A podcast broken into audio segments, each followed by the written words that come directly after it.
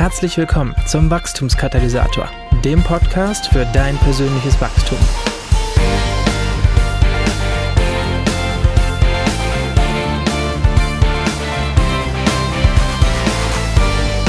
Hallo liebe Podcast-Freunde, hier ist wieder euer Markus und ich heiße euch herzlich willkommen zur allerersten Folge des Wachstumskatalysators im neuen Jahr. Eigentlich müsste ich uns ja ein frohes neues Jahr wünschen oder ein gesegnetes neues Jahr. So sagt man das wohl in der frommen Variante, oder? Und natürlich wünsche ich uns das allen von Herzen. Aber eigentlich könnte ich auch sagen, neues Jahr, alter Scheiß. Ja, denn irgendwie hat sich nichts geändert, oder? Corona gibt es immer noch, äh, fast noch mehr sogar. Weitere Kontaktbeschränkungen, hohe Inzidenzen, Masken bei wohin man auch blickt. Und nicht wenige von uns sind enttäuscht und frustriert, weil wir doch irgendwie glaubten oder zumindest hofften, mit den Impfungen werde alles besser. Bei mir zumindest äh, war das so. Aber neues Jahr, alter Scheiß. Was mir enorm dabei hilft, mit dieser nicht enden wollenden Pandemie klarzukommen, nicht durchzudrehen und weiterhin auf, weiterhin auf Wachstumskurs zu bleiben, ganz persönlich oder als Kirche, das will ich heute in Episode 63 erzählen. Mir hilft hier das sogenannte Stockdale-Paradoxon. Hinter dem Stockdale-Paradoxon steckt die Geschichte von James Stockdale, die ich sehr hilfreich finde und zu Beginn dieses neuen Jahres gerne erläutern möchte. James Stockdale war ein berühmter und letztlich hochdekorierter Offizier der United States Navy, der während des Vietnamkriegs als ranghöchster Marineoffizier am 9. September 1965 in Kriegsgefangenschaft geriet. Und das nicht zu knapp oder nur kurz. Bis zum 12. Februar 1973 währte seine Gefangenschaft im Kriegsgefangenenlager Hanoi. Stockdale war also knapp acht Jahre lang inhaftiert.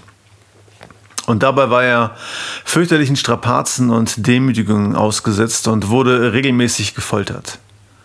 Das Schlimme daran war, dass Stockdale nicht den Hauch einer Chance sah, dieser Hölle und der Tyrannei seiner Widersacher zu entkommen.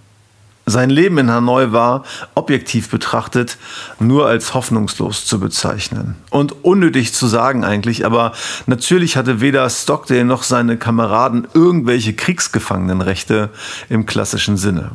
Die Aussicht darauf, Frau und Kinder jemals wiedersehen zu können, war mehr als ungewiss. Doch, und hier wird die Geschichte interessant, Stockdale kehrte im Gegensatz vieler anderer Kriegsgefangener in Hanoi als Kriegsheld nach Amerika zurück. Und er rettet nicht nur sein eigenes Leben, denn durch sein Vorbild und durch seine Führung rettete er auch einigen seiner Kameraden das Leben. Die große Frage ist, wie um alles in der Welt hat er das geschafft? Wie hat er die Krise gemeistert? Und was können wir für unseren Umgang mit der Corona-Krise und den vielen anderen Krisen, die es ja auch noch gibt, äh, von ihm lernen? War es vielleicht sein unerschütterlicher Optimismus, der ihm half?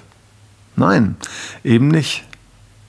Es gibt ja zwanghaft positive Menschen, die es auch hierin gern übertreiben. Ein zwanghafter Optimist sagt sich sogar nach einer gescheiterten Beziehung gerne mal, das Bett ist nicht leer, es ist halb voll.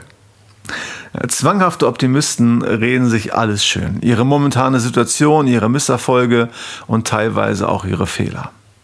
Aber auch der Optimismus hat seine Grenzen. Im Falle von Stockdale gab es unter seinen Kameraden viele, die zunächst sehr optimistisch waren. Sätze wie spätestens zu Ostern sind wir frei oder wir feiern Weihnachten daheim bei unseren Familien waren regelmäßig im Gefängnis zu hören.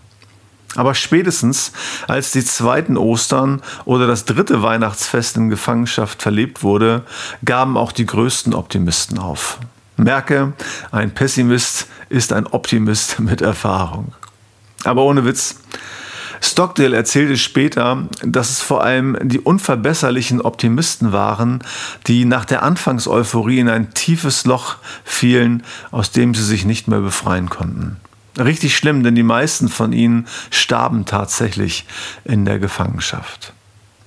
Hingezogene Hoffnung macht das Herz krank, so heißt es in den Sprüchen Salomos. Und genau das beobachtete äh, Stockdale und auch genau das beobachte ich in der Corona-Zeit bei mir und bei anderen. Ja, anfangs fand ich einen ersten Lockdown ja fast witzig, aber je länger die Corona-Krise dauert und dauerte, desto stärker äh, wuchs auch der Frust in mir und in anderen. Und gerade jetzt am Anfang des neuen Jahres ist das Herz vieler, auch vieler Christen, äh, sehr, sehr schwer und fast schon krank. Die Hoffnung, dass in 2023 alles vorbei ist, ist mehr oder weniger nur noch Illusion. Zurück zu Stockdale. Wenn es nicht sein Optimismus war, war es dann vielleicht der enorme Pessimismus, der Stockdale die Freiheit brachte? Nein, ebenso wenig. Im Gegensatz zu den Optimisten versperren sich die Pessimisten von Anfang an jeden Ausweg. Weil sie von Beginn an keinen Ausweg aus der momentanen Situation sahen, gaben viele Kameraden von Stockdale tatsächlich sofort auf. Traurig aber war, auch die Pessimisten verstarben frühzeitig und meist als erstes. Voller Pessimismus auf die Corona-Situation zu blicken, hilft also auch nicht und führt uns bestimmt nicht auf den Weg des Lebens, von dem die Bibel spricht. Gibt es denn neben Optimismus und Pessimismus, Pessimismus überhaupt noch einen dritten Weg? Ja, und das ist der Weg von James Stockdale. Und aus meiner Sicht ist das auch der einzige Weg, die derzeitige Corona-Situation durchzustehen. Und damit auch jede andere Krise, die einen vielleicht erwartet in 2022 oder wann auch immer. Und egal um welche Krise es geht, ob die Corona-Krise oder sei es eine Beziehungskrise, sei es eine finanzielle Krise oder sei es auch eine Gemeindekrise. Es gibt einen weiteren Weg, es gibt einen dritten Weg, es gibt dieses Stockdale-Paradoxon. Der Weg, den James Stockdale im Umgang mit seiner Krise gewählt hatte, wurde als das Stockdale-Paradoxon bekannt. Er selber nannte das nicht so. Aber Jim Collins, der Autor von Der Weg zu den Besten, tat es und er beschreibt diesen Weg auch im genannten Buch im Kontext von vorbildlichem Führungsverhalten. Collins beschreibt es als Paradoxon, weil es um zwei Haltungen geht, die einander eigentlich widersprechen, hier aber dennoch miteinander verbunden werden. Ich glaube ja, dass die Bibel ganz bewusst voller Paradoxer und Widersprüchlichkeiten ist. Theologen nennen das manchmal die Bipolarität der Schrift. Nicht ein Entweder-Oder führt uns durch die Krise oder weiter nach vorne, sondern ein sowohl als auch. Die Haltung von James Stockdale tut auch uns in der Corona-Krise und in jeder anderen Krise enorm gut. Jetzt ganz konkret. Beim Stockdale-Paradoxon handelt es sich um nichts anderes als darum, so optimistisch wie nur irgend möglich zu sein, aber gleichzeitig auch voller Realismus zu bleiben. So optimistisch wie nur möglich zu sein, aber gleichzeitig auch voller Realismus zu bleiben. Diese Haltung halte ich für überaus wichtig, für überlebenswichtig, in dieser wie in jeder anderen Krise auch. Je länger eine Krise dauert, besonders die Corona-Krise, desto kranker macht sie andernfalls auch viele Christen. Einige, so scheint es mir, haben schon jetzt ganz seltsame Ausschläge. Es geht also darum, optimistisch und realistisch zugleich zu sein. Stockdale selbst sagte später über dieses Paradoxon, über den Glauben an ein gutes Ende, an dem du immer festhalten musst, darfst du nicht vergessen, dich mit den brutalen Tatsachen der momentanen Situation auseinanderzusetzen, so schlimm diese auch sein mögen. Nochmal, über den Glauben an ein gutes Ende, an dem du immer festhalten musst, darfst du nicht vergessen, dich mit den brutalen Tatsachen der momentanen Situation auseinanderzusetzen, so schlimm diese auch sein mögen. Zusammenfassend lässt sich dieser Gedanke wie folgt beschreiben. Sei immer vom guten Ende überzeugt. Das ist die Hoffnung, die auch uns Christen antreibt. Wir glauben ganz allgemein an ein gutes Ende. Und auch wenn es anders kommt als gedacht, gilt doch, dass denen, die Gott lieben, alle Dinge zum Guten mitwirken werden.